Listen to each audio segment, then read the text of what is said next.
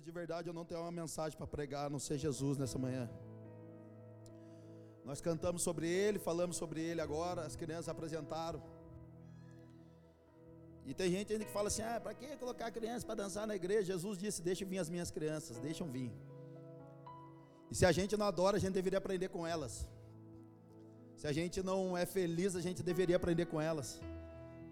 Se a gente não está tão feliz na vida, a gente deveria aprender com elas. Deveria perdoar como elas. Elas saem no. Irmão, antes de vir para cá, já saíram no tapa ali, fique tranquilo. Já se perdoaram para vir dançar aqui sem estar em pecado. Olha que benção. Está feliz ainda? Gente, tem alguém de aniversário hoje aqui, está sabendo disso? Que Jesus está de aniversário? Você está sabendo disso? Que é aniversário de Jesus hoje? Xandão, mas quem falou, Xandão? Não tem aniversário. Não, não é verdade que dia 25 de. Irmão, eu também não sei nem se o seu aniversário é no seu dia mesmo. Eu não sei nem se o meu dia 23 de julho é meu mesmo. Isso não importa para nós, importa que Jesus veio.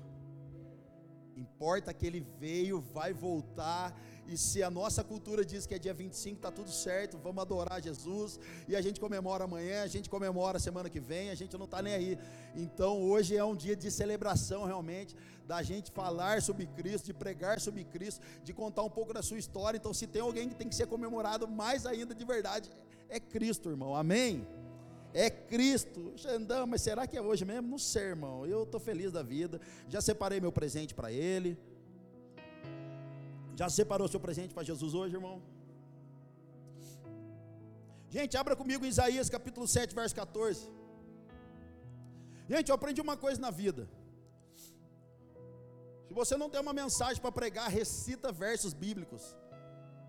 Se você não tem uma mensagem para pregar, se você não tem um esboço, recita eles. Antigamente você vê nas histórias bíblicas, no Velho Testamento, quando os homens iam até os templos e eles pegavam eles pegavam seus pergaminhos dos profetas e era cultura deles se levantarem perante o público e ler aqueles pergaminhos em voz alta.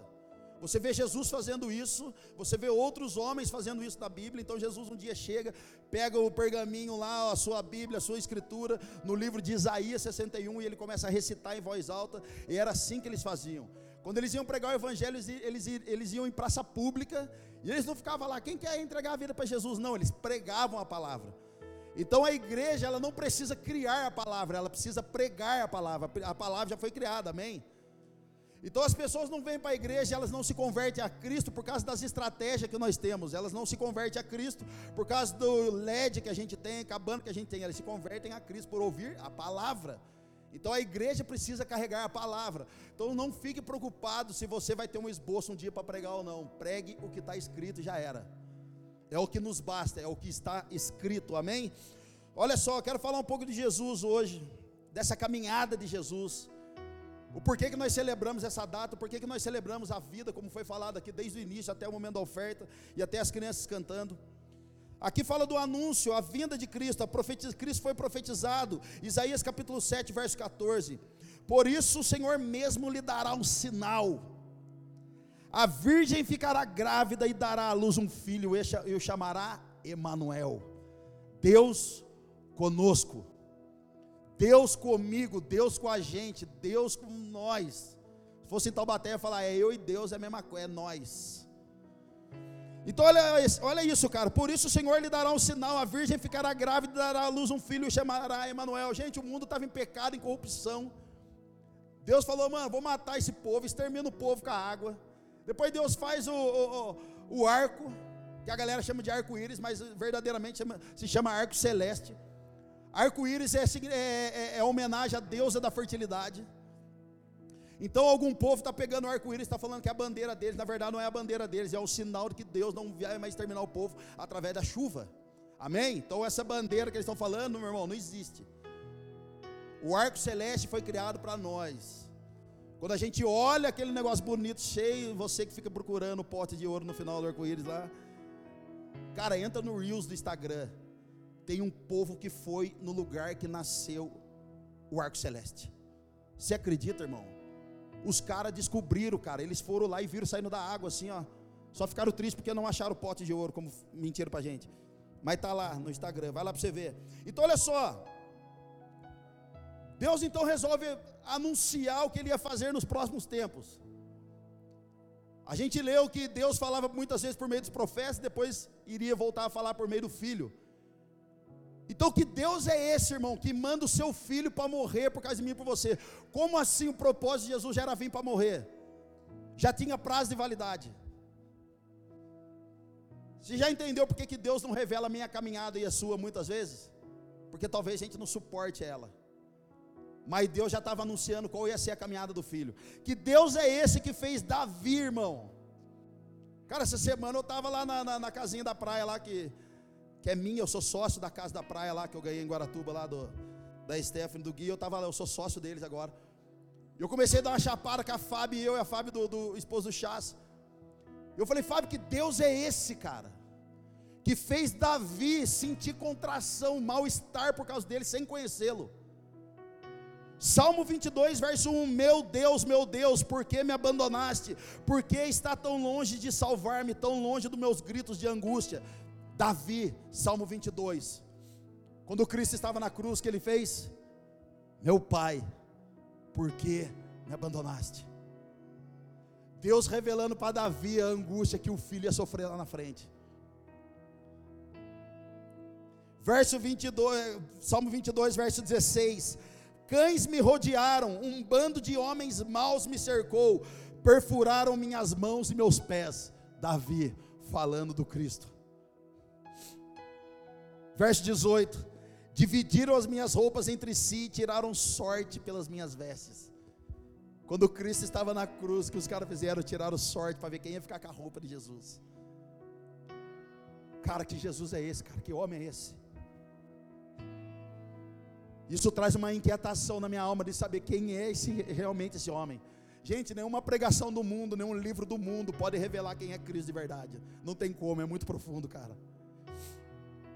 Que Jesus é esse, João, verso, capítulo 3, 16, porque Deus tanto amou o mundo que deu seu Filho unigênito, para que todo que nele crer não pereça, mas tenha vida eterna. Pois Deus enviou o seu Filho ao mundo, não para condenar o mundo, mas para que este fosse salvo por meio dele. Quem nele crê não é condenado, mas quem não crê já está condenado, por não crer no nome do Filho unigênito de Deus, irmão. Que Deus é esse que dá o seu único filho para morrer, para ser arrebentado. E a Bíblia é clara: se crê, não está condenado, mas se não crer, irmão, já era, está condenado.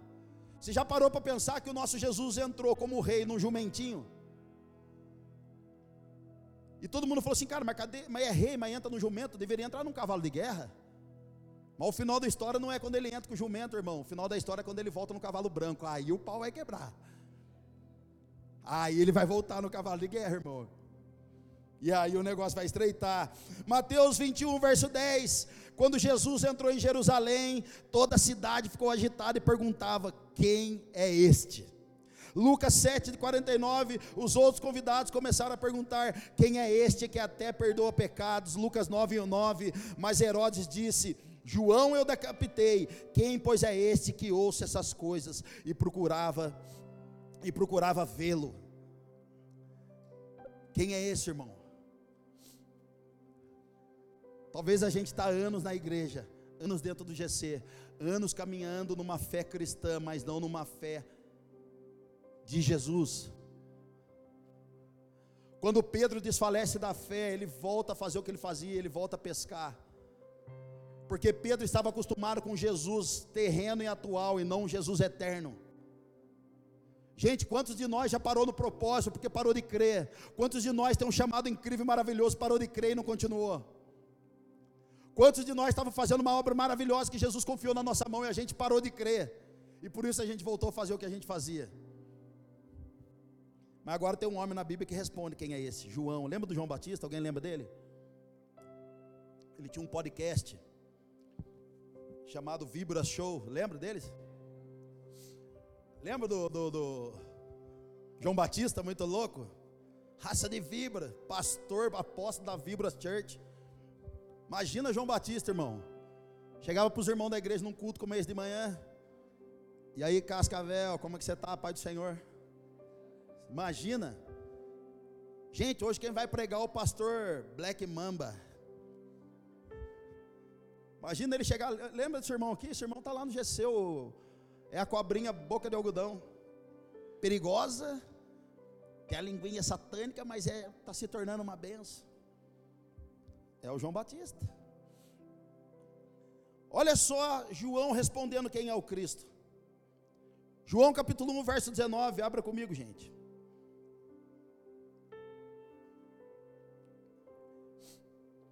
Gente, hoje é um dia, como a Marcela disse, que muitas pessoas fazem festa, bagunça, bebedeira, zoeira, separação, treta, porrada. E aí eu falei para Marcela, falei, amor, vamos tomar ceia. Vamos fazer a Santa Ceia para celebrar a Jesus. Porque enquanto os caras estão bebendo cachaça por aí, né, estão tomando a ceia. Enquanto os caras estão celebrando de outra maneira, vão celebrar da maneira correta, vamos tomar a ceia. Ela falou, amém. Liguei para Ana, falei, Ana, põe a ceia para nós, vamos ceiar, cara, vamos brindar. E não é copinho de ceia, não, tá, gente? É cálice, tá? Finge que é um cálice de ouro ali. Não é qualquer coisa, não. João 1, 19. Este foi o testemunho de João, quando os judeus de Jerusalém enviaram sacerdotes e levitas para lhe perguntarem quem ele era. Ele confessou e não negou, declarou abertamente: Não sou o Cristo. Perguntaram-lhe então: Quem é você?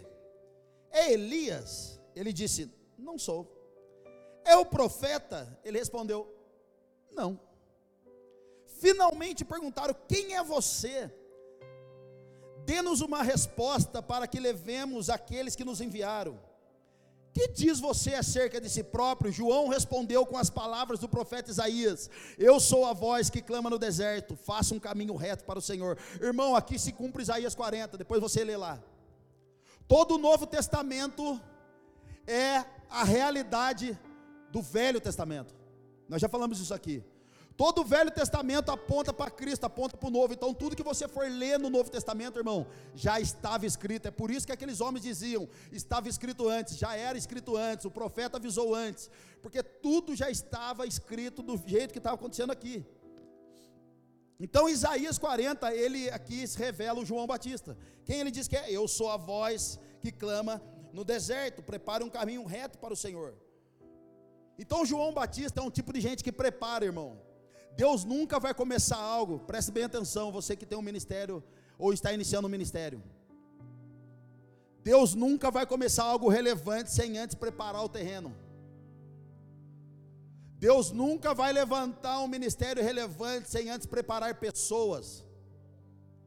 Então João Batista é um certo tipo de gente que há, que prepara o terreno para que Cristo venha e fundamente o terreno. Por isso que ele é chamado carpinteiro e não marceneiro. Porque o carpinteiro trabalha na estrutura. Homens vieram antes de mim da Marcelo para Curitiba, prepararam o terreno, nós estamos aqui hoje para consolidar. Então Deus sempre vai enviar alguém à frente para abrir o caminho para que você venha depois desfrutando. Então tem muito fruto aqui em Curitiba que não é meu, já é de homens que vieram antes de mim. Eu só estou desfrutando desses frutos. Amém? Então ele é um tipo de, é um tipo de gente que abre o caminho e Cristo fundamenta. Verso 24: Alguns fariseus, que tinham sido enviados interrogaram-no. Então, por que você batiza se não é um Cristo? Nem Elias, nem o profeta? É tipo assim: você tem teologia? Quantos membros tem na sua igreja? Quanto que entra de oferta? A sua igreja tem ar-condicionado? Tem três e vai colocar mais dois lá em cima. A era do gelo church. Eu louvo a Deus pelo ar, cara. Meu Deus do céu. Você tem teologia, pastor? Você tem graduado, você é graduado em teologia para você pregar o que você prega? Irmão, em nome de Jesus, não estou falando mal contra a teologia. Eu amo estudar. Eu tenho entrado nesse mundo de teologia. Estava com um teólogo essa semana, amigo do Júlio, nós saímos para almoçar, maravilhoso, cara, trocamos uma ideia. Mas ele falou um negócio para mim, ele falou: Xandão, teologia não formam homens de Deus. Teologia, irmão, se você estuda só para ter conhecimento, você vai se tornar um religioso xiita. Mas se você estuda com a visão do olho, de, com o olhar de Jesus, com a revelação do Espírito, e você frutifica nisso, e isso vale a pena.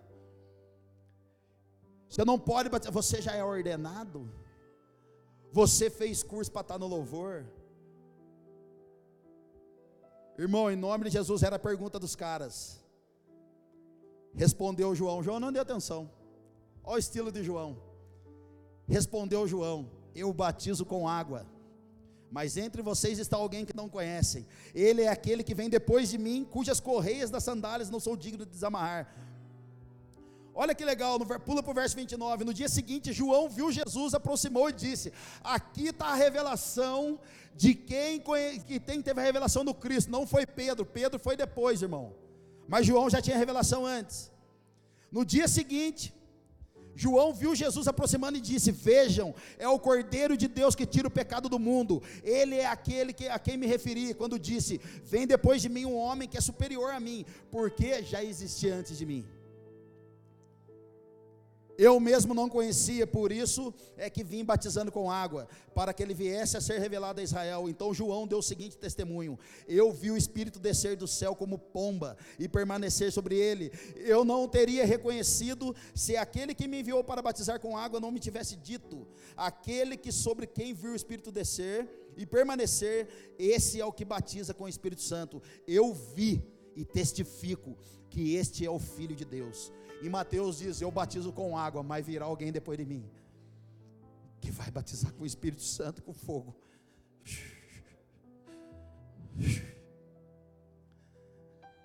Cara, você batizar e sair da água a mesma pessoa não quer dizer nada. Batismo não é coisa mística. Você postar uma foto de manhã e dizer café com Jesus e sair da mesa a mesma pessoa, não significa nada. Pedro só foi Pedro depois que o Espírito Santo veio sobre eles. E quando ele prega, mais de 3 mil almas se rendem a Jesus. Não adianta fazer a obra sem o Espírito Santo de Deus. Não adianta ter igreja sem o Espírito Santo de Deus. Não adianta ter ministério sem o Espírito Santo de Deus. Porque não ter o Espírito Santo de Deus em alguma dessas, dessas, desses ministérios e denominações é só barulho. Se o Espírito Santo de Deus não está pairando sobre nós, não está nos conduzindo para o arrependimento, nos tirando do pecado, nos, nos conduzindo para uma vida incrível com Ele, não é, irmão, o Evangelho, isso é barulho. Se não tem poder de Deus carregado junto com a unção de Deus, com o Espírito de Deus, é barulho. Nós não queremos uma igreja de barulho, querido, nós queremos uma igreja apaixonada e poderosa em Cristo. Nós não queremos uma igreja que só vai gritar, gritar e nada acontece. Nós queremos ser uma voz de comando e profética em Curitiba.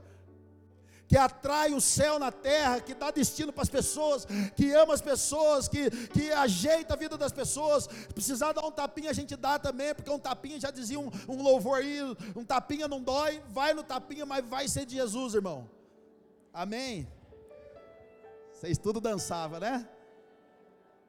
Tá vendo como é que é? Eu peguei vocês agora. Por um segundo vocês pecaram e já voltaram para Deus de novo.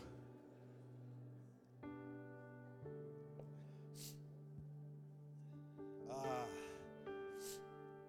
tem uma música do Antônio Cirilo, os mais antigos vão lembrar. Cara, esse negócio de batizar com fogo, cara, é tão louco. Você que não é batizado ainda, Deus não pegou você, não te deu dons. Faz isso no seu quarto, cara. Melhor do que fazer no culto isso. Um dia eu estava em casa, coloquei um som do Antônio Cirilo bem antigo, e ele diz assim: Existe um fogo no interior do meu amado. E aí eu estava no computador três horas da manhã assim.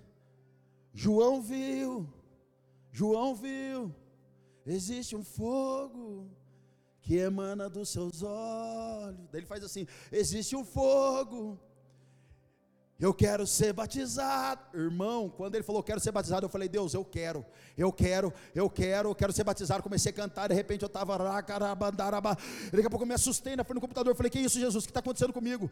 Levantei de madrugada, fui lá na porta do quarto do meu irmão, Dé. Ele falou que foi. Eu falei, cara, está sendo uns negócios estranhos na minha boca. Ora por mim, cara, será que é demônio? O que, que é isso? Ele olhou e falou, cara, isso é fogo de Deus, cara. Meu irmão era, era crente, estava desviado e tinha voltado para Jesus nessa época. Ele falou: É Jesus. Eu falei: Meu Deus, Dé, eu quero mais isso. Ele falou: Então vai dormir, irmão. Fui dormir, coloquei Marcos Feliciano. o sonho de José. Meu Deus, cara. Meu Deus.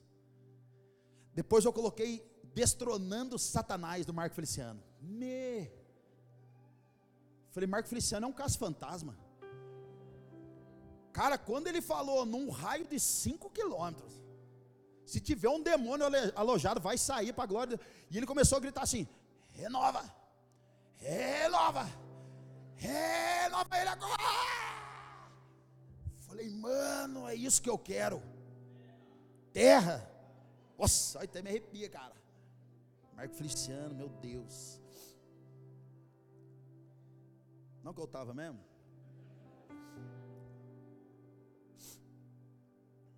Foi assim, Mateus capítulo 1, verso 18. Foi assim o nascimento de Jesus Cristo.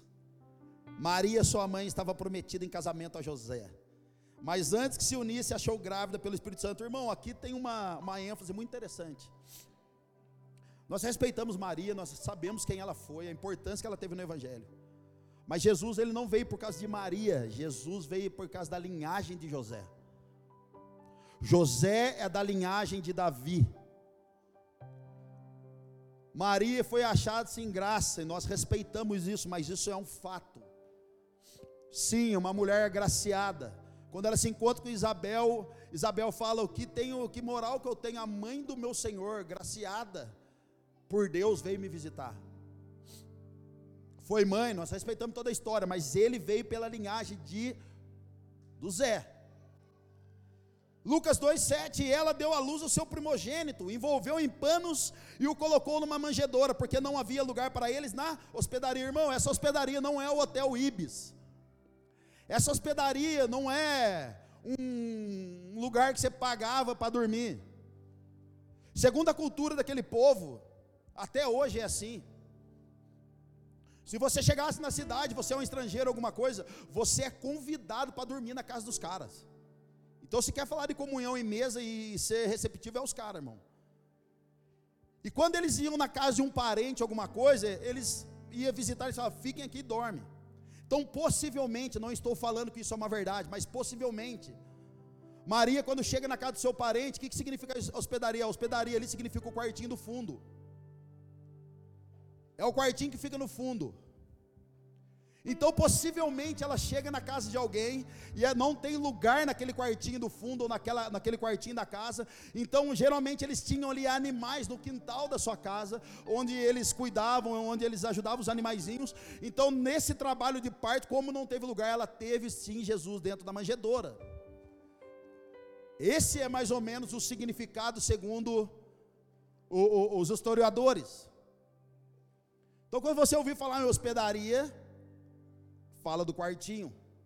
Quando você vê o bom samaritano cuidando do homem que foi espancado, ele ficou numa hospedaria, o homem pagou. Certamente ficou na casa de um desconhecido, o cara falou: que você tiver de gasto aqui, eu pago, mas cuida dele.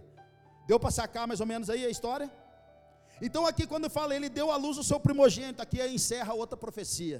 Isaías 9, porque um menino nasceu, um filho nos foi dado e o governo está sobre seus ombros. Isso fala de todo o governo. Todas as vezes que você lê na Bíblia, governo está sobre seus ombros, fala o governo de todas as coisas.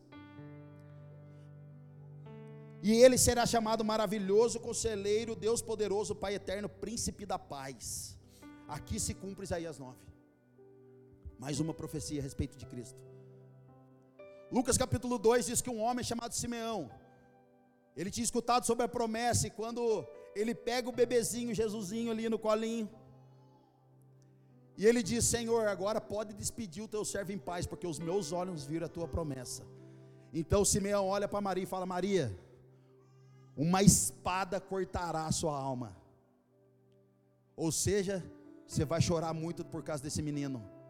E Simeão ainda dá uma instrução para ela e diz para ela: Olha aqui, Maria, o seu menino vai causar aqui na nossa terra vai ser chamado de louco, de rebelde, vai, vai causar.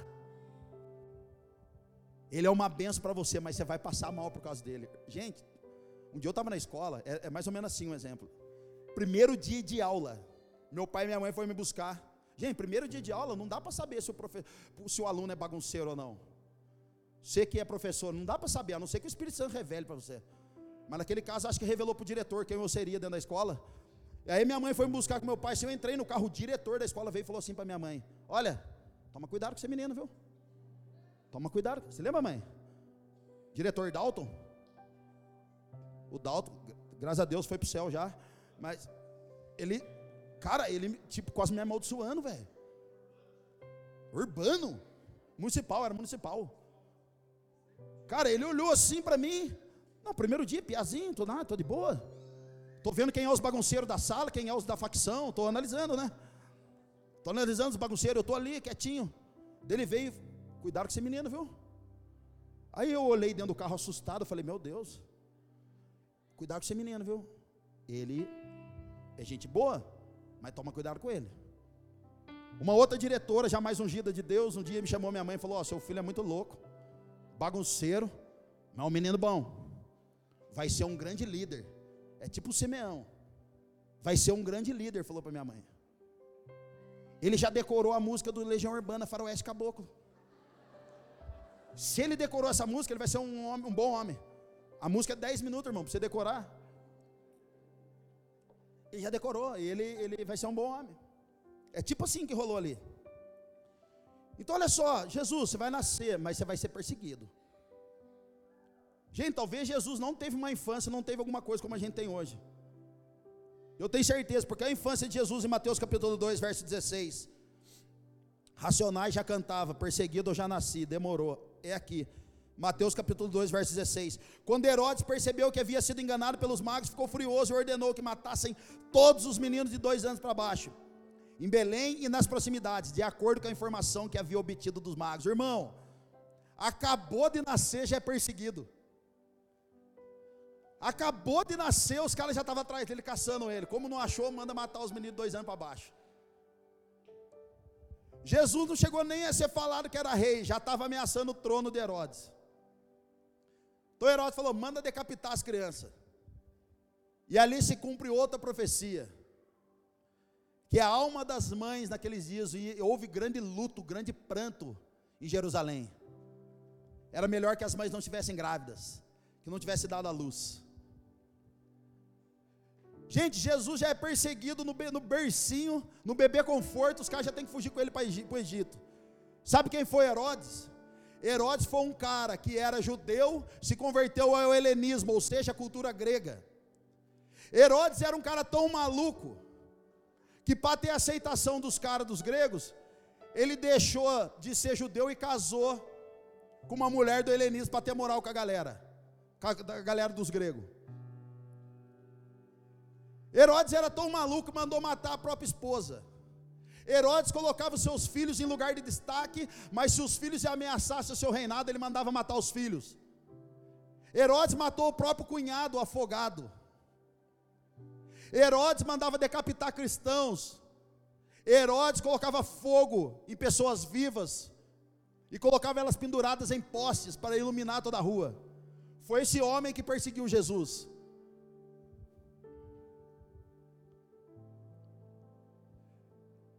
Depois que ele faz todas essas coisas, sabe o que acontece? Ele vai e casa com uma judia de novo para ter moral com a galera. É tipo o cara é atleticano, sai e vai torcer pro coxa. Traiu o movimento. Era esse cara que perseguia Jesus. Um homem extremamente mau. Segundo Flávio Joséfo, diz que é um milagre. Segundo Flávio Joséfo, diz que foi um milagre sobrar cristãos na terra. Tamanho foi o extermínio na vida do povo por causa de Herodes. Foi nesse contexto de perseguição, morte, que Jesus veio. Querido, tem uma canção no quartel que diz o seguinte: tá bom porque tá ruim, seria melhor se fosse pior. Jesus nasceu num ambiente caótico, um ambiente de caos. Deixa eu dizer para você o um negócio: se você está passando um perreio na sua vida, não importa o que seja, o ambiente de caos que vocês estão vivendo é o melhor ambiente para o nascimento do Cristo. É agora que ele precisa brotar. Se o seu ano não foi bem até agora, mas agora você chegou aqui, irmão, aos 45 do segundo dia, mas estava arrependido e mudou de vida, foi para o céu. Agora, se você está aqui passando algum tipo de coisa, é a hora de colocar o Cristo para fora. O ambiente de caos é o melhor ambiente para eu e você fazer com que um Cristo seja revelado. Coloca para fora esse Cristo, irmão. Abre a sua boca, adore a Deus. Começa a orar de novo, começa a interceder de novo, começa a jejuar de novo. Pare de acordar de manhã, colocar esses funk, colocar esse sertanejo que fala que você foi traído a vida inteira, que você bebeu cachaça, amanheceu de manhã, lamberam sua boca, o cachorro lambeu sua boca, o diabo lambeu sua boca, todo mundo pegou você. Para de ouvir essas coisas, coloca, acorda de manhã, igual hoje de manhã eu fui levantar, coloquei lá uma musiquinha no banheiro, fui tomar um banho, já coloquei lá, existe um fogo no interior do meu amado. Meu, você precisa começar a adorar Jesus no meio da crise. Você precisa começar a adorar Jesus no meio do caos, no meio do medo e não espere que o Brasil vai melhorar. Não vai melhorar. E não importa a situação lá fora, importa que a situação aqui dentro de mim e de você, que é muito bem resolvida, que tem a luz de Cristo, que Cristo mora em nós. Esse é o maior real motivo que nós estamos aqui nessa manhã, celebrando a Cristo. Não vai melhorar, irmão. O ano que vem melhora, não vai melhorar. Não vai melhorar. Fique tranquilo. Eu vou melhorar. Em nome de Jesus. Tem alguém que vai comigo? Aleluia. Coitado do Jesus, cara. Mateus 2, verso 13. Aqui fala que o anjo alerta José e Maria e fala: fuja para o Egito. E fique lá até a gente falar para vocês voltar. E a Bíblia diz que eles ficaram lá no Egito até quando o anjo avisou que Herodes já tinha morrido. Mas olha só, em Mateus 2, 13, eh, Mateus capítulo 2, verso 15. Aqui fala assim: onde ficaram até a morte de Herodes, cumpriu-se assim, outra profecia. Cumpriu-se assim o que o Senhor tinha dito por meio do profeta: do Egito chamei meu filho. Uau! Uau! Outra profecia, cara. Do Egito chamei meu filho. Pode voltar agora, porque Herodes já morreu. Gente, em nome de Jesus. Alguns de nós têm entrado em cada confusão, cara. Ô Leônidas, tem que parar de arrumar confusão, Leônidas. Alguns de nós estão tá indo para o Egito por escolha, outros Deus está levando, tem uma grande diferença. Alguns de nós, Deus está levando a gente para o Egito. Você está no Egito, não tem ninguém perto de você. você parece que você está sozinho, abandonado. Ninguém olha, ninguém manda uma mensagem para você. Ninguém manda nenhuma foto de família. Todo mundo com a toquinha do Papai Noel escrito Feliz Natal. Parece que esqueceram de você. Mas talvez Deus levou você para esse lugar. Querido, Egito não é lugar de morte, e muito menos lugar de escravo. O Egito aqui para Jesus foi um cuidado de, de, de Deus. Então, se você está indo para o Egito porque Deus levou você, Ele vai cuidar de você. Ele vai trazer provisão para você, Ele vai trazer recurso. Ele vai trazer vinho novo sobre você. Se Deus enviou você lá, Ele vai fazer cair comida do céu, irmão. Vai cair McLanche feliz para você, em nome de Jesus. Vai cair o chicken, sabe o que é chicken? Frango. A passarinho ainda. Se você está no Egito, Deus vai mandar o corvo levar comida para você, como fez com Elias. Se você está no Egito, Deus vai colocar para você um pé de zimbro. Pé de zimbro, irmão, não nasce no deserto, muito menos no Egito. Pé de zimbro foi onde Elias descansou debaixo da sombra, comeu ali um pãozinho com manteiguinha taubaté da Comevap, tomou uma aguinha vitaminada do anjo e ali era uma provisão de Deus. Você que está no Egito, porque Deus te levou. Deus vai trazer provisão para você. Deus vai trazer provisão para sua casa. Deus vai trazer provisão para o seu marido, para você, para os seus filhos. Fique tranquilo. Agora, se você está no Egito, porque você foi para lá, irmão, você precisa voltar agora. Você precisa sair desse lugar de marasmo e voltar, irmão. Ai, Xandão, mas em janeiro eu começo na academia. Não, começa terça. Deus está falando comigo. Eu tô, é que eu, eu aprendi uma coisa, eu, tô, eu percebi que a minha academia que eu estava indo, eles estavam passando uma dificuldade financeira, sabe? Aí eu pago a mensalidade para ajudar eles.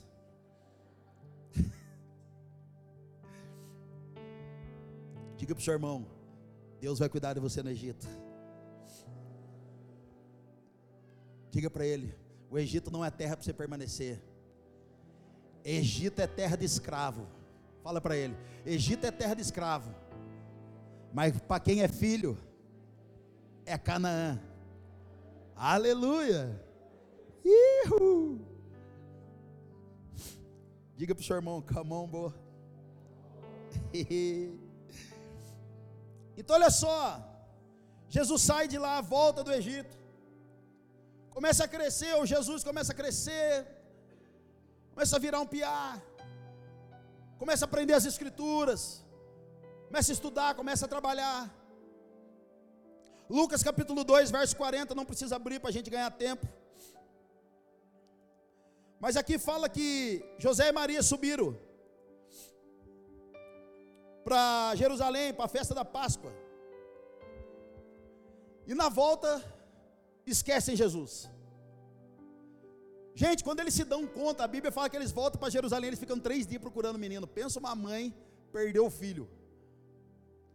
Já perdeu o seu filho dentro do shopping? Um dia minha filha escondeu embaixo das roupas da, da, da C&A.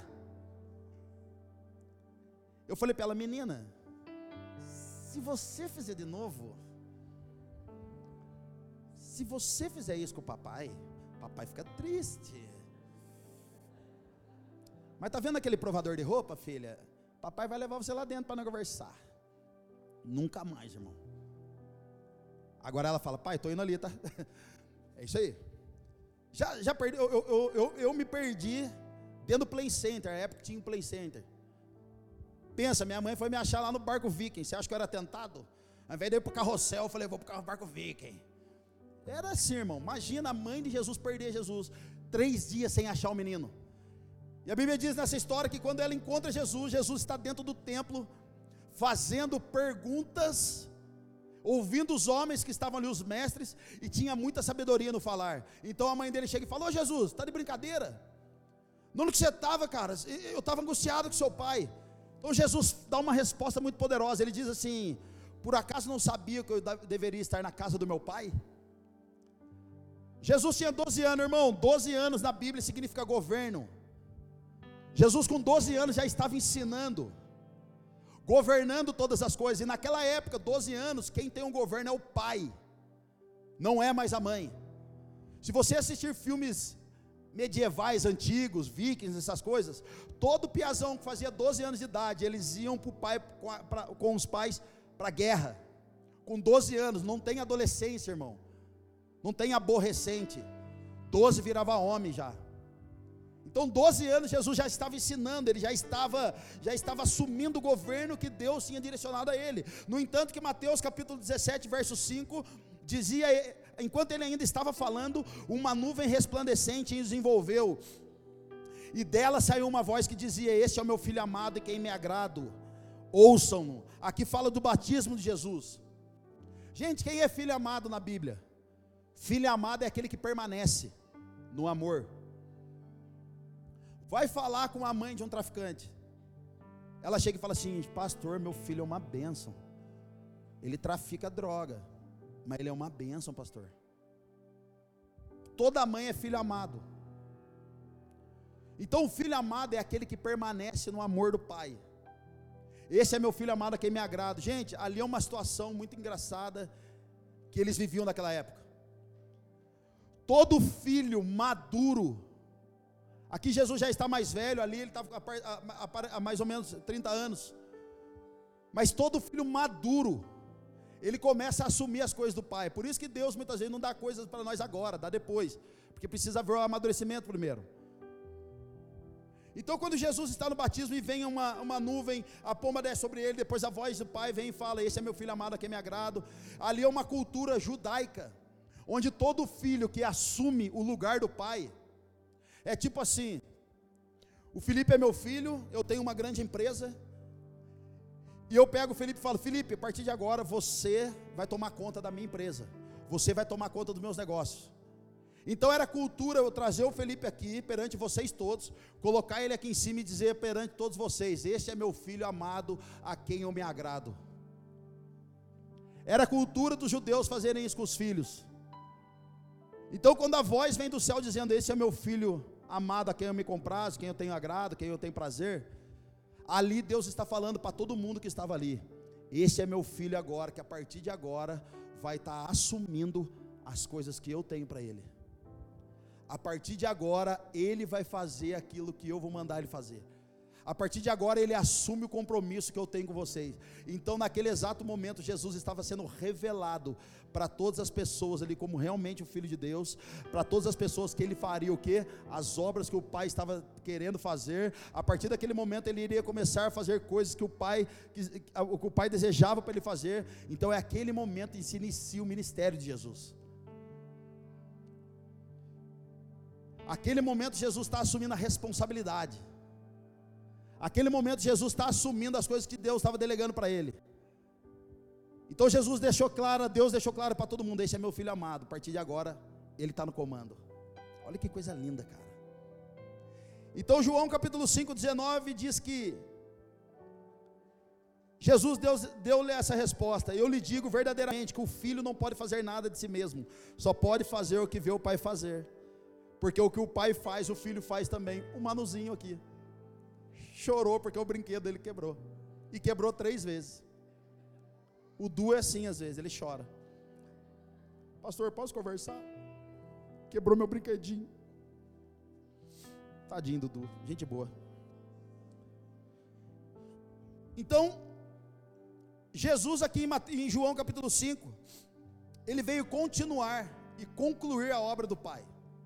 É o que ele diz. O filho não pode fazer nada de si mesmo, ele, tem, ele faz aquilo que ele vê o pai fazer. E qual é a marca do anticristo hoje, gente? 666, pastor. Não, irmão. É a emancipação do ser humano. Sabe por que, que as pessoas se cansam na obra? Sabe por que, que as pessoas se cansam no ministério? Sabe por que, que as pessoas se cansam dentro da igreja? Porque elas trabalham sozinhas. Sabe por que, que você vê líderes e pastores esgotados hoje? Porque eles trabalham sozinhos. Não delegam, não transferem, não enviam e retém todas as coisas. Uma igreja pastoral, ela retém tudo, irmão, não solta ninguém, é todo mundo debaixo da asa do pastor. Por isso que a igreja precisa ser apostólica, a gente cuida, restaura e manda embora. Vai, vai com Deus, vai fazer a obra. Precisa enviar. Então hoje uma das táticas de Satanás hoje é emancipação, ou seja, eu faço sozinho, eu me viro sozinho, eu ando sozinho, eu congrego em casa, eu congrego não sei na onde, eu não ando com ninguém, não falo com ninguém, não abro coração para ninguém. Essa é a maior tática de Satanás. Se alguém aqui está vivendo nessas medidas, Satanás já está iludindo você. Satanás já está iludindo você. Você está sendo desmembrado do corpo. Irmão, e todo membro que anda fora do corpo apodrece. Tira um rim seu para você ver e deixa fora do corpo, apodrece. Tira um fígado, tira um olho, apodrece. É por isso que você tem que andar com o corpo, sabe, se conectar no corpo, para que o sangue de Cristo que está dentro do corpo venha sobre você e você seja transformado, restaurado e curado de novo. Mateus 8, 24. Aqui fala que os discípulos estavam desanimados no barco lá, vento pegando para todo lado. Os caras começaram a cantar. Se esse barco não virar, olê, olê, olá, eu chego lá, começar desesperado. De repente vem Jesus, os caras gritam fantasma. Aí Pedro anda sobre as águas, aí Jesus chega no barco e, e manda o barco, manda o vento cessar, manda o mar aquietar. E a pergunta dos caras é, em Mateus 8, 24: Os homens ficaram perplexos e perguntaram: Quem é este que até os ventos e o mar lhe obedecem? Quem é esse? Irmão, sabe por que, que o mar e o vento obedeceu a Jesus? Porque eles ouviram a voz do Criador, quem criou foi Ele. Tudo foi feito por meu intermédio.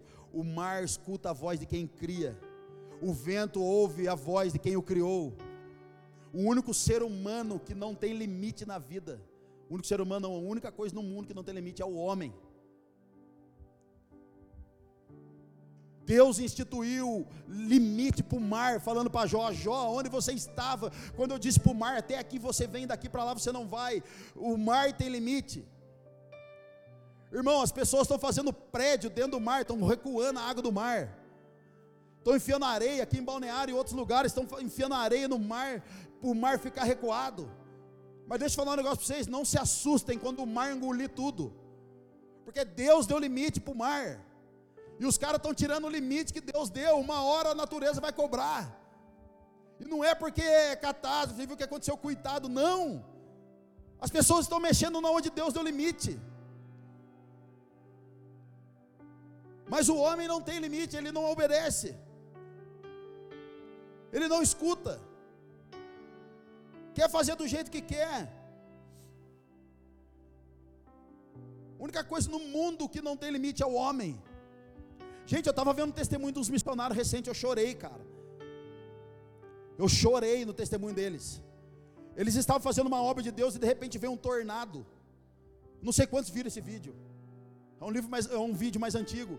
Tem um tornado e, e de verdade, cara, eles estão mais ou menos aqui. O tornado está aqui na parede. Eles começam a clamar o sangue de Jesus.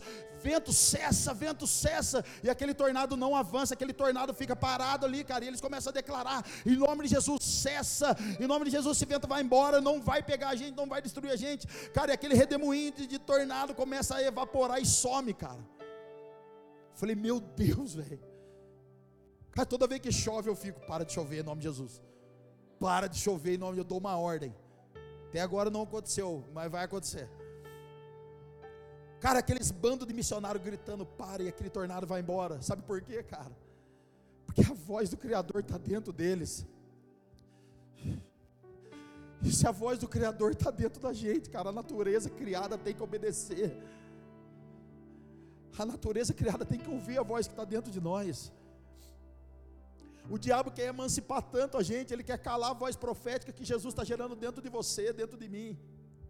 O diabo quer, quer acabar com a voz que Deus está liberando dentro de nós, não para ser eco, mas para ser voz profética. Deus não chamou a gente aqui nessa manhã para ser papagaio e ficar repetindo as coisas, irmão.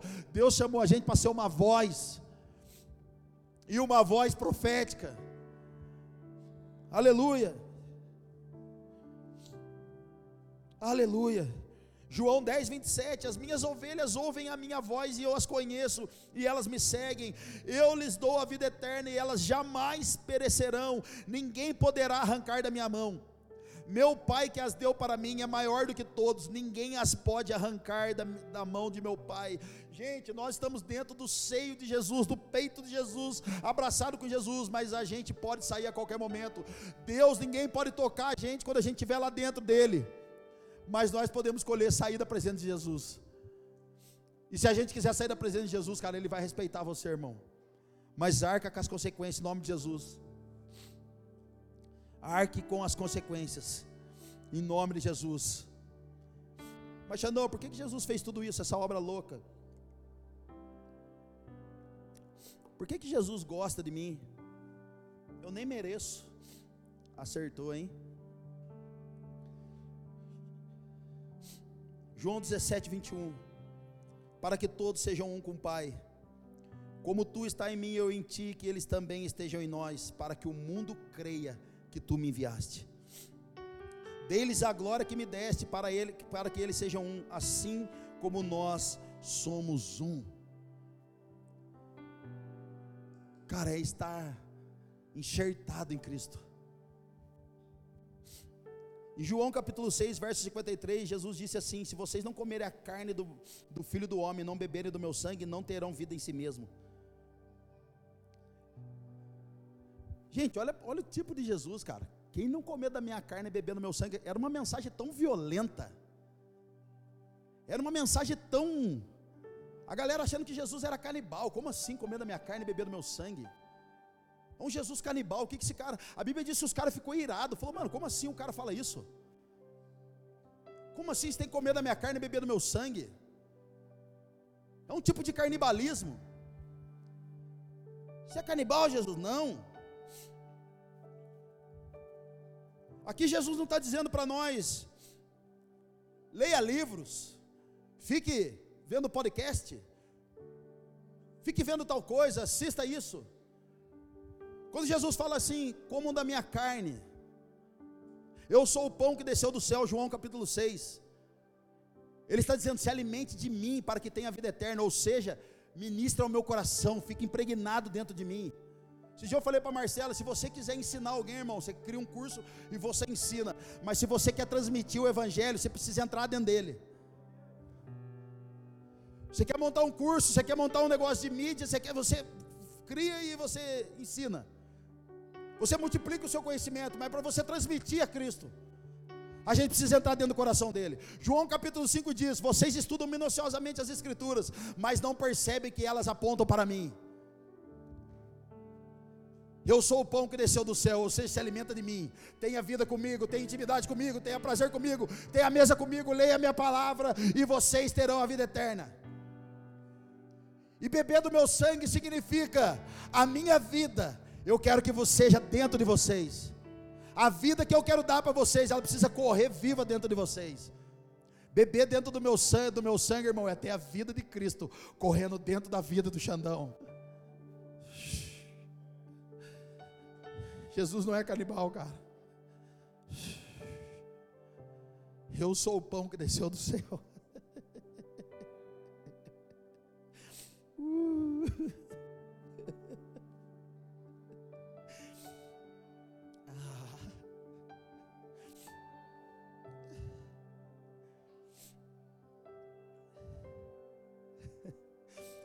Olha só que lindo, gente.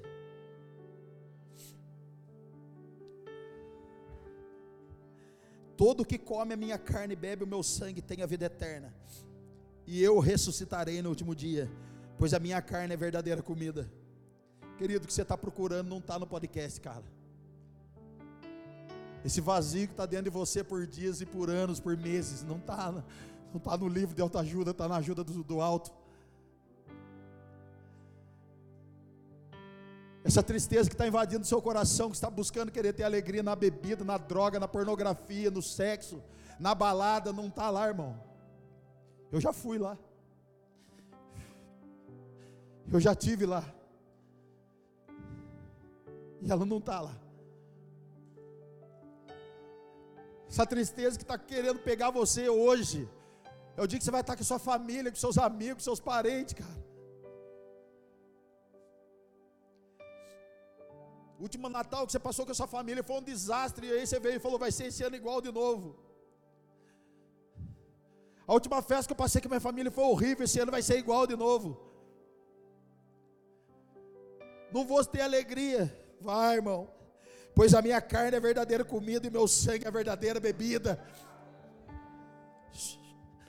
A minha carne é a verdadeira comida, cara. Ajoelha na sua casa, dobra o seu joelho e fala: Eu vou lá hoje na casa do meu pai e não vai ser ruim, vai ser uma benção, porque eu vou chegar lá e Jesus vai chegar comigo. Eu vou chegar na casa dos meus amigos e Jesus vai chegar comigo, porque eu já me alimentei de Cristo e não de um tender qualquer. Eu já bebi do sangue do Cordeiro da igreja. Então hoje não vai ser nada diferente, vai ser tudo diferente, vai ser tudo loucura, vai ser tudo anormal, porque eu estou me alimentando de Cristo e a verdadeira verdadeira alegria está nele, não está no podcast, não está no livro, não está na cachaça, não está na comida, mas está em Cristo Jesus.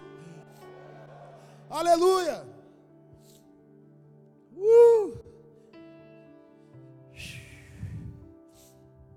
Verso 57, da mesma forma como o Pai vive, vive o Pai que vive me enviou e eu vivo por causa do Pai. Assim aquele que se alimenta de mim viverá por minha causa.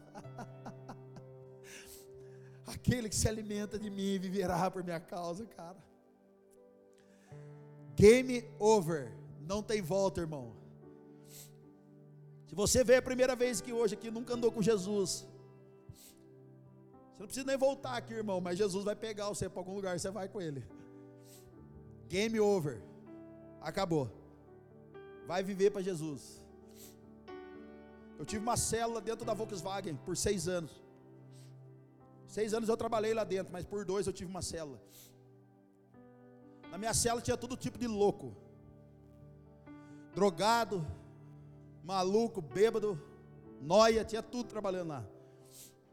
E eu sentava e os caras falavam assim para mim: E aí, pastor, qual é a boa hoje? Eu olhava para os caras e falava assim: A boa você vai ser o maior evangelista de Taubaté. Aí os caras, sai fora, Xandão. Eu falei, sai fora você.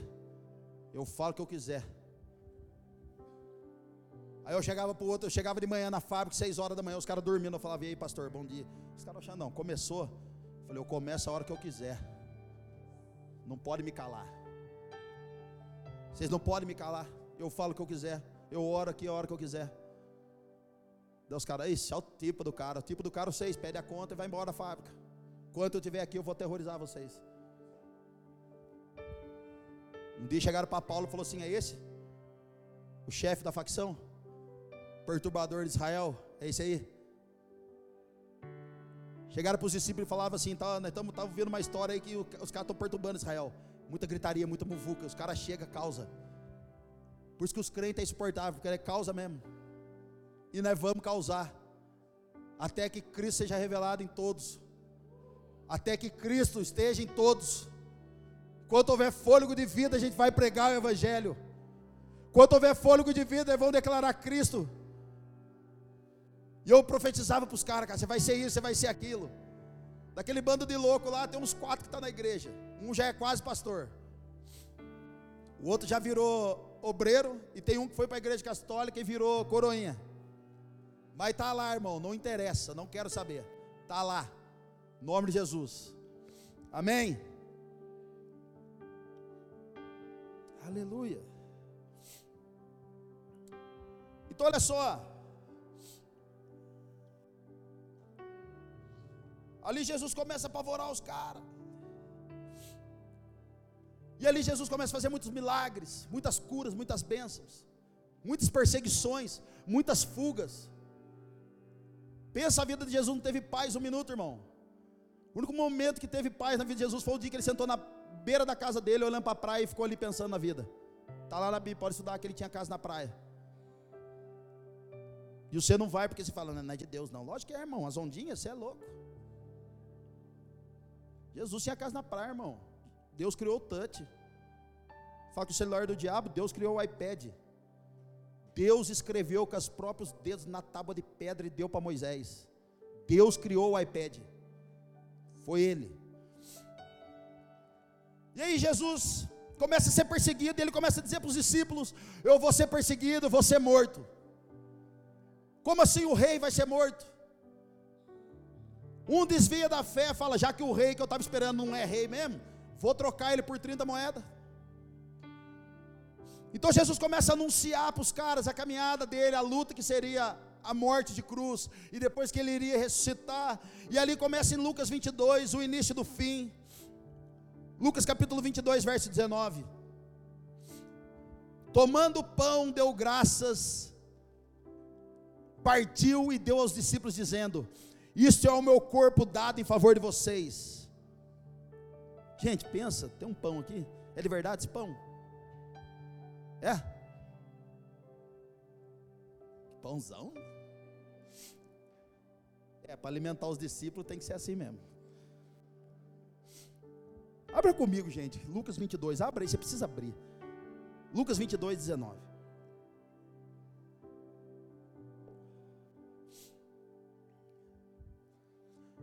Olha só Jesus, cara, tomando pão, deu graças, partiu e deu aos discípulos, dizendo: Isto é o meu corpo dado em favor de vocês, façam isto em memória de mim.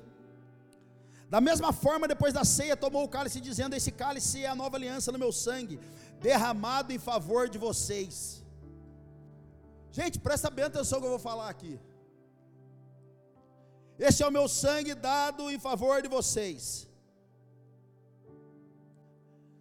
Muitos de nós não tomam ceia, muitos de nós não quer tomar ceia porque acham que é pecador demais. E é verdade. Somos pecadores salvos pela graça. Quem não entende a mesa de Jesus, presta bem atenção que eu vou falar. Quem não entende a mesa de Jesus nunca vai compreender a obra da cruz. Pastor, eu não sei, porque eu estou em pecado. Pastor, você não sabe o que eu fiz, irmão? Eu não quero saber o que você fez, eu sei o que ele fez. E se Deus, se Jesus resolver morrer na cruz para nos dar dignidade, a ceia para nós é o caminho de volta. Pastor, mas eu sou pecador demais, eu não sou batizado. Quem falou, irmão? A ceia é uma pessoa indigna dividindo o pão com o outro indigno. Cristo morre na cruz para trazer dignidade para o seu povo. Então, quando Jesus está falando aqui, façam isso em memória de mim, não está dizendo eu posso ou não posso. Se fosse assim, nenhum dos discípulos poderiam ceiar, porque todos eram pecadores. Então a ceia é o caminho da volta. E por que, que a gente ceia? Por que, que eu posso ceiar, Xandão? Por causa da misericórdia de Deus. Porque se não fosse ela, não poderíamos. Então olha só, Jesus pega o pão, parte e diz: Este é o meu corpo. O que, que Jesus está fazendo nesse momento? Quando Jesus pega o pão ele parte, ele está dizendo: Esse é o meu corpo e é o meu sangue na nova aliança. Jesus está dizendo: a partir de agora não tem sacrifício de animal, eu sou o sacrifício. A partir de agora não tem derramamento de sangue no altar. A partir de agora não tem derramamento de sangue de animais. Hebreus capítulo 10 diz que ele é o único sacrifício e por meio dele nós temos um caminho vivo. Um único caminho. Ele está dizendo: Esta é o meu sangue na nova aliança. Jesus está dizendo: Eu estou inaugurando a nova aliança a partir de mim agora. Não precisa mais sacrifício de animais. E Hebreus capítulo 10 diz que esse sangue não poderia perdoar os pecados. Mas por um único homem, todos os pecados foram perdoados. João disse: Eis o Cordeiro de Deus que tira pecado do mundo. Vamos lá, alguém, cara. Vamos lá, alguém. A cruz, cara, o que eles fizeram com Jesus não foi um acidente, cara, foi uma entrega. O que eles fizeram de pregar Jesus à cruz, de sacanear Jesus com porrada e um monte de coisa, foi uma entrega. Ele se entregou quando Jesus está dizendo para eles: Isso é o meu corpo e isto é o meu sangue dado em favor de vocês. Ele está dizendo: Eu estou entregando a minha vida para o sacrifício que Deus propôs para mim. Olha só que legal, Lucas 22, 37, está escrito: E ele foi contado com os transgressores, e eu lhes digo que isso precisa ser cumprido em mim. Sim, o que está escrito a meu respeito está para cumprir. Olha o verso 39, cara, de Lucas 22. Como de costume, Jesus foi para o Monte das Oliveiras e os seus discípulos seguiram. Gente, sabe o que, é, sabe o que é o Monte da Oliveira? É onde Jesus chegou ali, foi começar a ser caçado, foi ali. Só que Zacarias capítulo 14 diz que é onde Cristo foi arrebentado, suou sangue. Em Zacarias capítulo 14, quando ele voltar, ele vai pisar no Monte das Oliveiras, e o monte vai rachar, e ali será a maior batalha de todos os tempos, onde ele virá como cavaleiro do cavalo branco, e os seus anjos para exterminar todo reinado que não se rendeu a ele, todo reinado e principado que não se rendeu a Cristo, ele vai abalar a terra novamente. Escute o que eu estou falando, irmão. Zacarias capítulo 14 aponta, quando ele vai voltar, ele pisará sobre o Monte das Oliveiras. E agora não vai ser no jumentinho, irmão. Vai ser no cavalo branco. Os olhos fumegando como fogo. Sua, sua, sua, sua capa salpicada de sangue. Seus pés como latão reluzente, cara. A sua boca será como uma espada de dois gumes a sua coxa vai estar escrito Senhor dos Senhores, Rei dos Reis. E todo aquele que não se rendeu ao Evangelho, a boca não confessar, o coração não confessar, o joelho não se dobrar, a espada vai passar, meu amigo. A espada vai passar. Aonde Jesus foi humilhado, foi arrebentado, vai voltar em glória. Pegou a chave aí? Você que está sendo humilhado no lugar que você está, fica lá, irmão, que Deus vai honrar você lá. Não sai de lá, não, não seja covarde, não. Sabe por que eu não vou embora do Brasil? Porque eu creio que Deus vai fazer alguma coisa através de mim aqui. Eu vou para passear, mas eu volto logo. Não troco meus Curitibinha por nada. Eu amo vocês. E eu amo tanto Curitiba, cara, o que Deus está fazendo aqui. Que alguns já sabem, vocês sabem, o ano que vem teremos a nossa primeira conferência. Fire Refine Curitiba. Cara, Deus está dando uma graça, não só para Poema em Curitiba, mas para muita igreja boa aqui, que ama Jesus de verdade. O último avivamento em Curitiba foi 2001. Hello, moto. O último avivamento foi em 2001 aqui, irmão. E nós estamos crendo que está chegando o próximo mover poderoso de novo aqui. Amém, aleluia. Chegando ao lugar, verso 40, ele lhes disse: Orem para que vocês não caem em tentação. Sabe por que Jesus disse isso, irmão? Ele está dizendo assim: ore para que você não desista do propósito que eu tenho para você. Ora para que vocês não desfaleçam na fé e não suportem aquilo que eu vou entregar na mão de vocês ou aquilo que vocês vão passar. Orem para que vocês não caiam em tentação de desistir antes da hora. Verso 41, ele se afastou, deixou, afastou deles a uma pequena distância, ajoelhou e começou a orar. Pois se queres, afasta de mim esse cálice, contudo não seja feita a minha vontade, mas a tua. Qual era o cálice aqui, irmão? O cálice aqui era a consciência de Jesus, que na hora que ele estivesse dependurado no madeiro, toda a ira de Deus estaria sobre ele. Era a primeira vez que Jesus estava sentindo, ficando longe do Pai. Quando Jesus disse na cruz: Pai, por que me abandonaste? Porque era a primeira vez que Deus, que Jesus não sentia a presença do Pai. Pensa, irmão, o tamanho da angústia, suar sangue. Sabe qual é a profecia que se cumpre aqui? Isaías 53. Foi do agrado do pai arrebentar com o filho. Foi colocado no meio dos transgressores. Isaías 53. Foi enterrado junto com os pobres e com os ricos. Não tinha beleza, não tinha formosura um homem acostumado com o sofrimento, é o que diz Isaías 53. O homem que foi abandonado, jogado. Um homem que não tinha mais beleza, era um homem que foi arrebentado pelas, pelas pisaduras.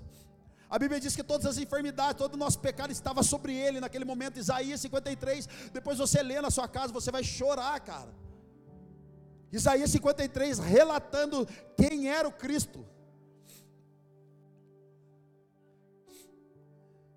Mas olha só Isaías 53, verso 11. Depois do sofrimento de sua alma, ele verá a luz e ficará satisfeito. Pelo seu conhecimento, meu servo justo justificará muitos e levará a iniquidade deles. É por isso que nós estamos ceando hoje, irmão. Somos justificados por Cristo, pelo seu sangue derramado da cruz.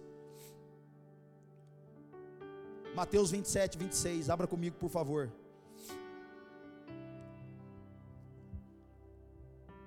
Jesus então é preso, questionado.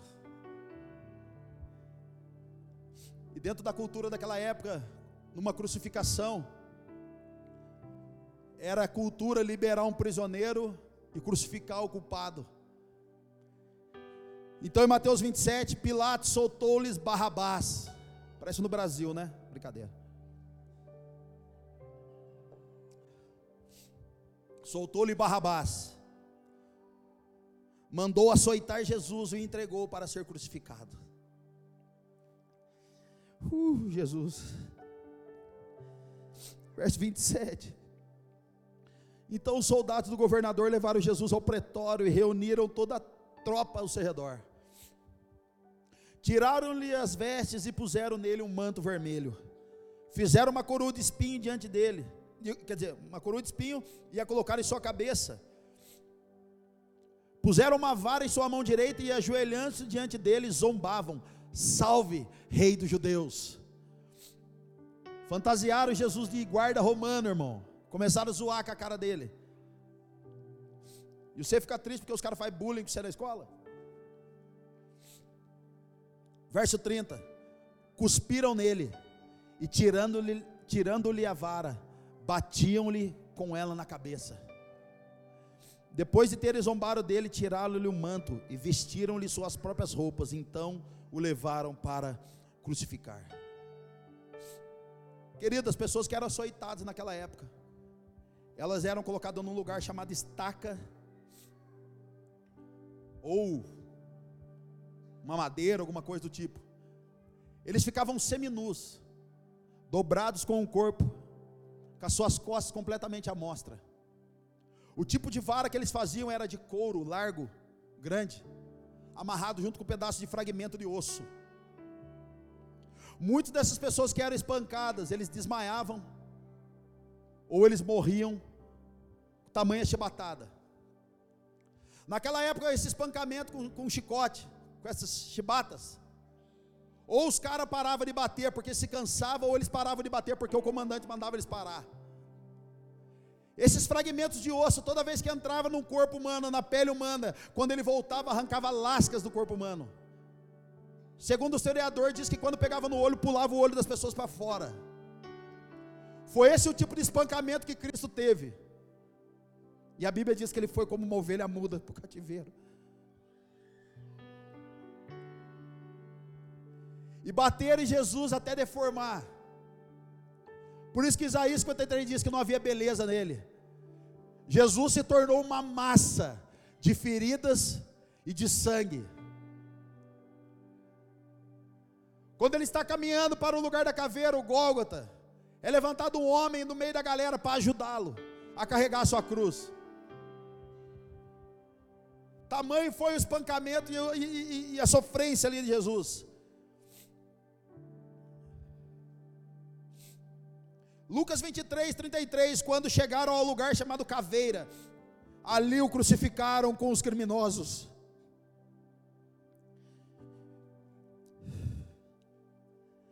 Um à sua direita e outro à sua esquerda.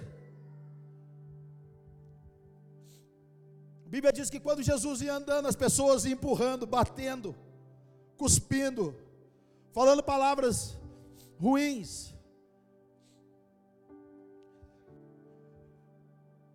E quando aqueles homens eram crucificados, por que, é chamado lugar da caveira ou Gólgata? Porque todo criminoso que morria dependurado numa cruz, crucificado, ele não tinha direito de ser enterrado. Eles ficavam ali para que os seus corpos apodrecessem e virassem caveiras. Por isso que um homem chamado José de Arimateia compra o corpo de Jesus. Você entendeu a cultura agora? A gente precisa entender os contextos para entender a história. Então José de Arimateia compra o corpo de Jesus. E ele prepara, a Bíblia diz que ele prepara o corpo de Jesus. Sabe quem foi o homem, José, sabe quem foi o homem José de Arimateia? Um homem relevante que não aparece na história. Um homem de Deus, temente a Deus que não aparece na história. Nenhum dos discípulos ficaram com o corpo de Jesus. José de Arimateia creu até depois que Jesus morreu. Até na morte de Cristo José creu. E a Bíblia diz que ele comprou o corpo de Jesus e preparou o corpo de Jesus. José estava preparando o corpo de Jesus para a ressurreição. Irmão, você precisa assumir o corpo morto. Sabe quem é o corpo morto? É aquele que já está sem vida aí na, na rua. É o seu parente que está sem vida na sua família. É as pessoas que dão trabalho para você no seu emprego que ninguém quer elas, ninguém quer falar com elas. E é você ir lá assumir esse corpo, preparar o corpo, ajudar ela, orar por ela, cuidar dessa pessoa, investir nela, para que um dia ela ressuscite como Cristo ressuscitou. Vamos lá, alguém.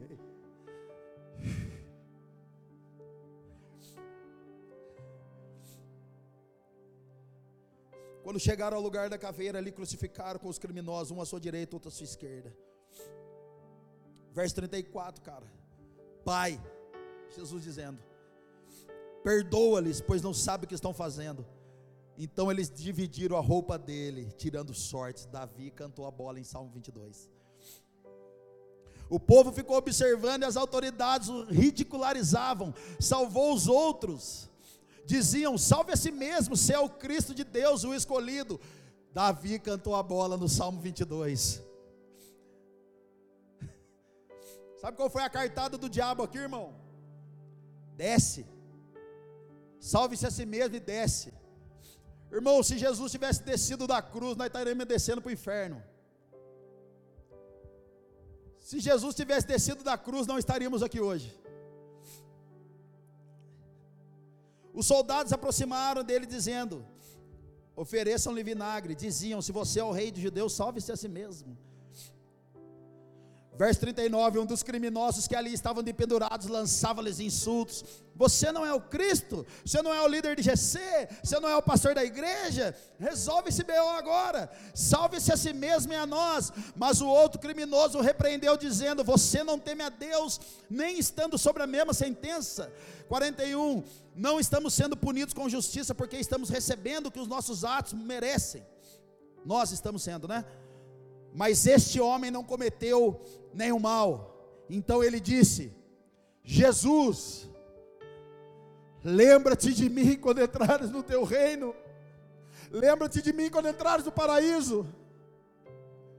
Jesus morrendo crucificado.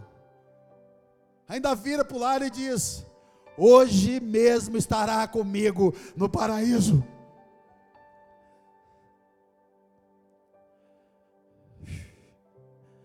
O nome desse jovem era Dimas, criminoso, aos 45 arrependido, salvo e perdoado, foi Dimas o bandido. É louco o bagulho, arrepia na hora, ó. Dimas, primeiro vida louca da história.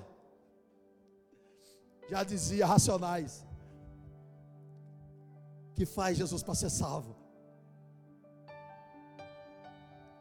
Se reconhecer no seu coração e confessar com a sua boca, será salvo. Eu estou sendo punido, Jesus, mas eu sei quem você é, você não tem direito a isso. Confessou, Senhor, como faz para entrar no teu reino? Ou seja, só o Senhor tem palavra de vida eterna. Só o Senhor pode me salvar. Eu estou condenado, mas o Senhor pode me levar para um lugar melhor. Confessou, hoje mesmo estará comigo no paraíso. Pensa, irmão, ladrão da cruz do Dimas, chegando no céu. Já me imaginou isso?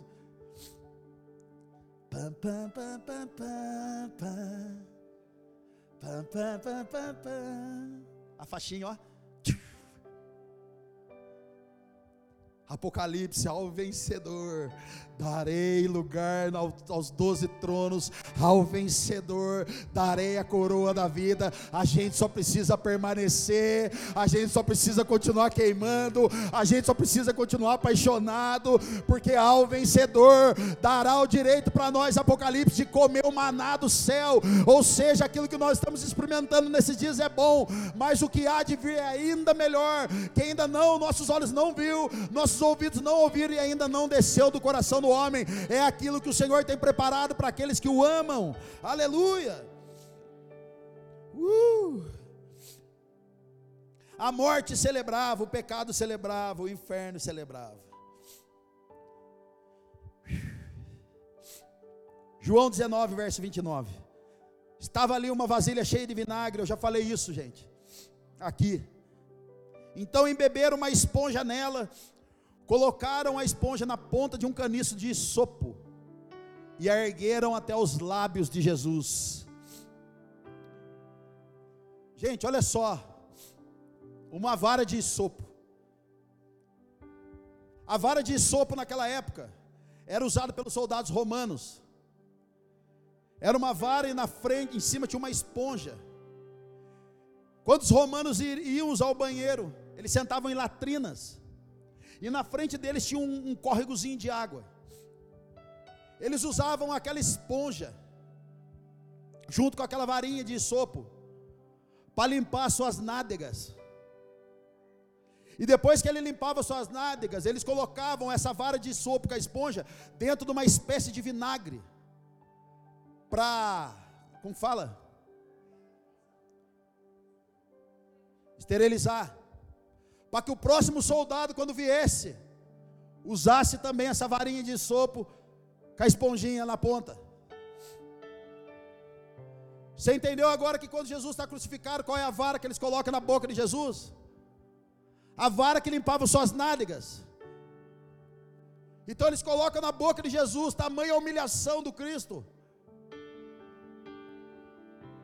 E a gente chora porque o ministério não rolou ainda. Deveríamos chorar pelo propósito que está sendo colocado em nossas mãos e não pelo ministério. Tamanha humilhação do Cristo.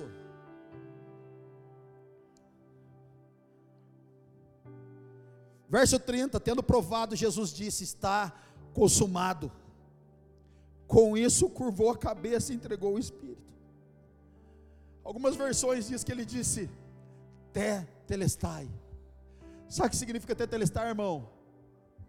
Vitória. Palavra de vitória. Quando Jesus está ali, ele disse: Te telestai. Eu sou vitorioso. Tetelestai tem três significados. A primeira é missão cumprida. Quando o pai encarregava o seu filho de fazer alguma coisa, e esse filho realizava o trabalho, a ordem que o pai deu. Então, quando eles iam se falar, o pai dizia para ele, ou o filho dizia, Tetelestai, pai, está consumado, pai, eu fiz o que o senhor mandou. E João diz que quando Pedro corre para dentro do sepulcro, ali tem um pano, depois da ressurreição de Cristo, tem um pano dobrado. E esse pano dobrado, segundo a cultura judaica dos caras, quando um pai pede o serviço para o filho, o filho realiza. O filho era a cultura, o filho pegar o paninho, dobrar o lenço de linho e colocar o canto da sala. Então eu dava uma ordem para minha filha, filha, Malu, vai lá e limpa a sala do pai. Deixa tudo arrumadinho, o pai vai sair com a mamãe, quando o pai voltar, o pai quer ver arrumado. Então a Malu ficava em casa e limpava toda a sala. Quando eu voltava com a Marcela, eu não precisava perguntar para ela: Você limpou a sala? Mas eu olhava no canto da sala e se um paninho de linho tivesse dobrado no canto, então eu entrava e olhava e dizia: Tetelestai. Ela fez o que eu pedi. Primeiro significado: cumprir o que o pai disse. Segundo, tetelestai significa ficha limpa. Quando o devedor ia pagar a sua conta no banco, estava devendo lá no SPC, estava todo arrebentado. Então ele chegava lá e falava: oh, Eu quero pagar a minha dívida. Então a pessoa paga e depois que ela, depois que ela pagasse a dívida, ela recebia um, um, um documento. E esse documento vinha com um carimbo, e esse carimbo vinha escrito Tetelestai. Ou seja, o seu nome agora está limpo.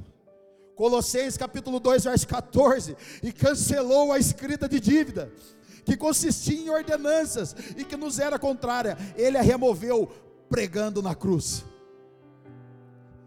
Quem é o diabo, o homem, seja lá quem for para falar o que você é, irmão? Você é aquilo que Deus diz que você é. Quem é o diabo para nos acusar? 1 João diz: Filhinhos, não pequeis, mas se pecar, temos um advogado, Cristo Jesus. Ficha limpa, meu irmão. E o terceiro, posse definitiva. Quando alguém compra um imóvel, você que já comprou uma casa, um apartamento ou um carro, depois que você paga a Bíblia lá do, do, do carro, 60 parcela de 3 mil reais, depois que você paga, você pegava o seu documento, e ali era carimbado uma escritura definitiva, com o nome Tetelestai esse carro agora é seu. Quando Jesus está na cruz para nos tornar filho de Deus, nós estamos dizendo, quando nos tornamos filho de Deus, eu agora tenho parte na herança com Cristo. Então o que Jesus está dizendo, Tetelestai, é: eu paguei a dívida, eu comprei, eu restaurei e eu mesmo estou salvando. Eu sou o dono de vocês. É isso que Jesus está dizendo para nós. 1 João 6,35, eu sou o pão da vida. João 8,12, eu sou a luz do mundo. João 10,9, eu sou a porta. João 10,11, eu sou o bom pastor. João 11,25, eu sou a ressurreição e a vida. João 14,6, eu sou o caminho, a verdade e a vida. E João 15,1, eu sou a videira verdadeira, vocês são meus. Olha que poderosa a obra de Cristo. E eu quero encerrar para a gente poder cear. Marcos capítulo 16, verso 1. Quando terminou o sábado, Maria Madalena, Salomé e Maria, mãe de Tiago, compraram especiarias aromáticas para ungir o corpo de Jesus. No primeiro dia da semana, bem cedo, ao nascer do sol, elas se dirigiam ao sepulcro. Olha só, irmão, foram lá no sepulcro, ver o corpo de Jesus e colocar especiarias aromáticas. Verso 3: Perguntando umas às outras: Quem removerá para nós a pedra da entrada do sepulcro? Mas quando foram verificar, viram que a pedra era muito grande. Viram que a pedra que era muito grande havia sido removida. Entraram no sepulcro, viram um jovem sentado, vestido de roupas brancas, assentado à direita, e ficaram amedrontadas. Verso 6: Não tenha medo, disse ele. Vocês estão procurando Jesus, o Nazareno que foi crucificado. Ele ressuscitou, não está aqui. Veja um lugar onde ele havia sido posto. Então aquelas mulheres chegam correndo, o anjo está ali, cara, sentadinho. Salve, firmeza. Pai do Senhor. Vocês vieram ver Jesus que está crucificado, ele não está aqui, ele ressuscitou. Vejam o lugar onde ele havia posto. Tipo, olha direito, observa, olha direito para ver se ele está aqui, dá uma procurada. Verso 7: Vão e digam aos discípulos dele e a Pedro ele está indo adiante de vocês para Galiléia, lá vocês o verão, como ele lhe disse. Mulheres, ele está aqui? Viram? Não. Ressuscitou. Então agora vocês vão falar lá na Poema, Curitiba, que ele não está aqui. E comunica a Pedro. Pedro era a igreja, cara. O Pedro é parecido comigo e parecido com muitos de nós aqui. Tem a revelação, tem unção, tem palavra, tem poder de Deus, mas vive instável, com medo, incrédulo, desfalece na fé. Todo mundo aqui tem um Pedro que mora dentro de si. Eu tenho vários. O que Jesus está fazendo aqui é: vai lá, avisa os discípulos, mas fala para Pedro, não desfalecer da fé. Vai lá e fala para Pedro não ter medo, porque eu estou aqui.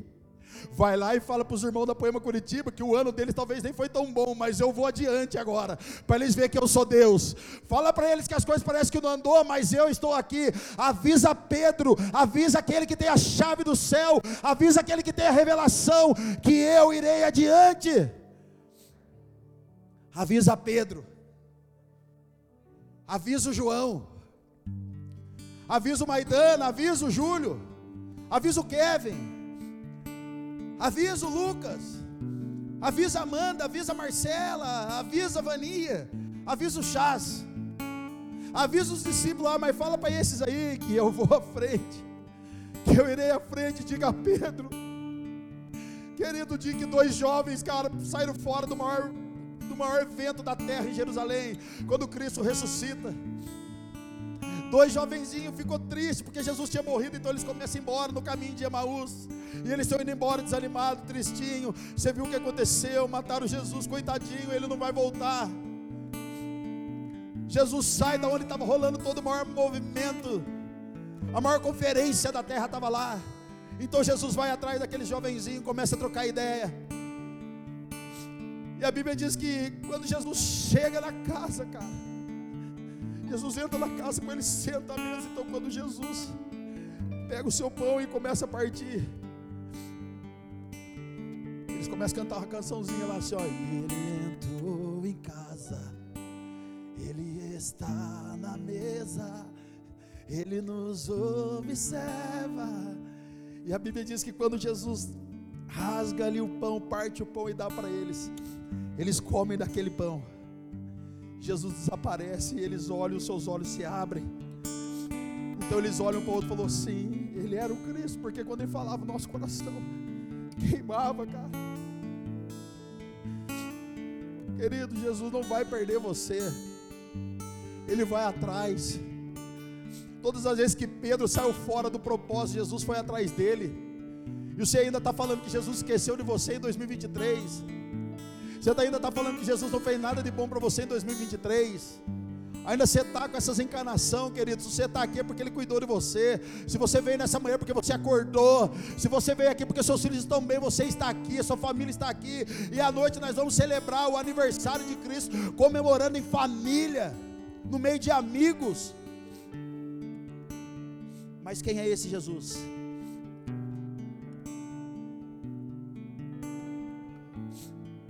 Quem é esse Jesus? Se as meninas pudessem posicionar com a ceia. Quem é esse? Apocalipse 22, verso 13. Eu sou o Alfa e o Ômega, o primeiro e o último, o princípio e o fim. Sabe por que é Alfa e Ômega, irmão? Porque é, é a primeira letra do alfabeto e a última letra do alfabeto grego. Então ele disse: Eu sou o Alfa e o Ômega, o primeiro e o último, o princípio e o fim. Colossenses capítulo 1, verso 15. Quem é esse que nós estamos pregando essa manhã? Colossenses capítulo 1, verso 15. Ele é a imagem do Deus invisível, o primogênito de toda a criação. Quer saber quem é Jesus? Olha. Quer saber quem é Deus? Olha para Jesus. Quer saber o amor do Pai? Olha para o Filho. Quer andar com Deus? Anda com o Filho. Porque aquele que recebe o Filho recebe o Pai. Olha com ele. E eu encerro com Filipenses capítulo 2. Seja a atitude de vocês a mesma de Cristo Jesus. Que embora sendo Deus, não considerou que o ser igual a Deus era algo que devia pegar-se. Gente, em nome de Jesus, Jesus venceu o mundo sendo homem e não sendo Deus. Eu e você podemos vencer tudo com Cristo. Podemos vencer o pecado com Cristo Podemos vencer os vícios, os medos, os traumas com Cristo. Verso 7: Mas esvaziou a si mesmo, vindo a ser servo, tornando semelhante aos homens. E sendo encontrado em forma humana, humilhou-se a si mesmo, saiu do seu ambiente de glória, para viver da forma que viveu, sendo perseguido, correndo para tudo quanto é lado, mas fazendo muita coisa poderosa e incrível humilhou-se a si mesmo e foi obediente até a morte morte de cruz. Por isso Deus o exaltou à mais alta posição e lhe deu o nome que está acima de todo nome, para que o nome de Jesus se dobre todo joelho no céu, na terra e debaixo da terra, e toda língua confesse que Jesus Cristo é o Senhor, para a glória de Deus Pai. É esse que nós estamos pregando nessa manhã. A imagem do Pai a imagem do Deus invisível. É esse Jesus que nós andamos nele, vivemos por ele e iremos nos encontrar com ele e teremos a eternidade com ele. Esse é um pouquinho do Jesus, é um pouquinho do que eu aprendi de Jesus.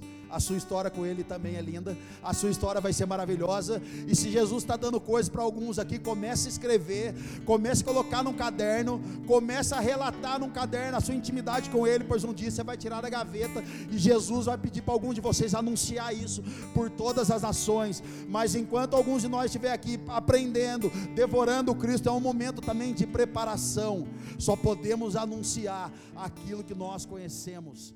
Amém.